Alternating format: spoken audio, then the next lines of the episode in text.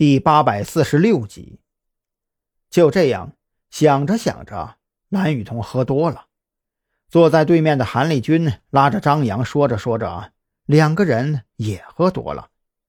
一箱啤酒喝完，五十串烤串下肚，张扬和蓝雨桐已经没有了思考能力，两个人歪歪扭扭的支撑着自己的脑袋和肚子，就那么趴在桌子上傻笑着。韩立军这才意识到。自己招惹了多大的麻烦！无奈之下，韩立军拖着最后一丝清明给赵军打了个电话，还没来得及告诉老板等下会有人来结账，就趴在桌子上打起了呼噜。闻讯赶来的赵军见到瘫在桌子上的三个人，顿时就傻了眼。等他费劲巴拉的将三个人弄上车，刚准备上车，才发现站在一边苦笑着的夜市摊老板。他们不会是没有付钱吧？赵军有一种转身走人的冲动，最终却只能在老板的陪笑声中付了这顿饭钱。等张扬悠然转醒，已经是下午的事儿了。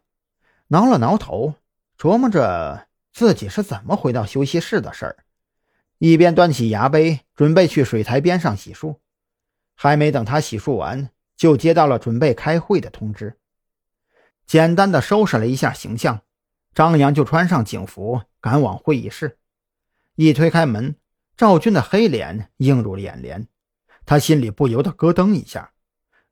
该不会是早上三个人都给喝趴下了吧？最后赵队赶到收的场。正所谓是好的不灵，坏的灵。张扬的屁股刚坐在椅子上，就见赵军黑着脸咳了两嗓子。嗯，既然人都已经到齐了，会议现在就开始。今天这个会议呢是临时决定召开的，原因嘛是考虑到我们有些同志认为山南市这边的罪魁祸首已经伏法，就开始无限制的放松自我。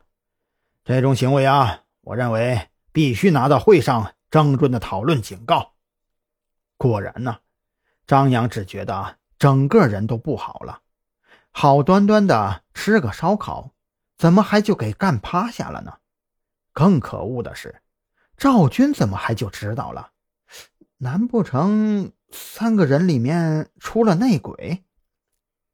就在张扬暗自思索的当口，赵军的声音更大了几分。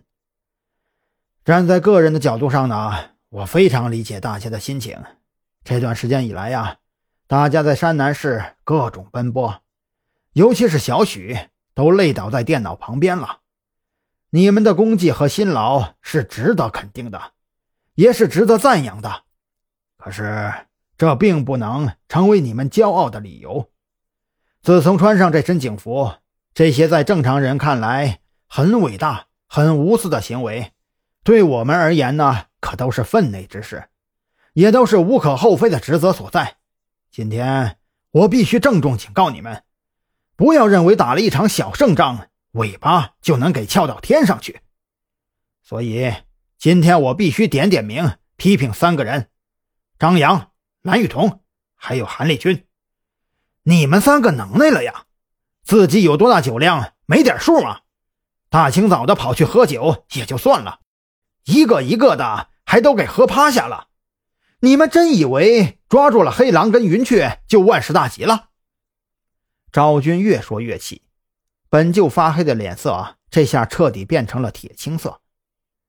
云雀和黑狼只是子午会的一份子，我们抓住了他们两个，并不意味着扫除了子午会，恰恰相反，这意味着我们特侦局和子午会之间的仇怨又加深了。你们更应该提高警惕，提防来自子午会的报复行为才对。你们有没有想过，就在你们醉倒之后，哪怕是一个小孩子拿着一把水果刀，就能要了你们的命？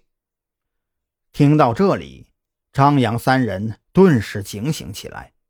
也正是这一刻，他们才意识到赵军的用心良苦。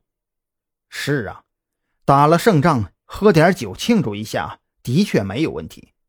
可问题是，因为喝点酒庆祝一下，把小命丢了。这可就。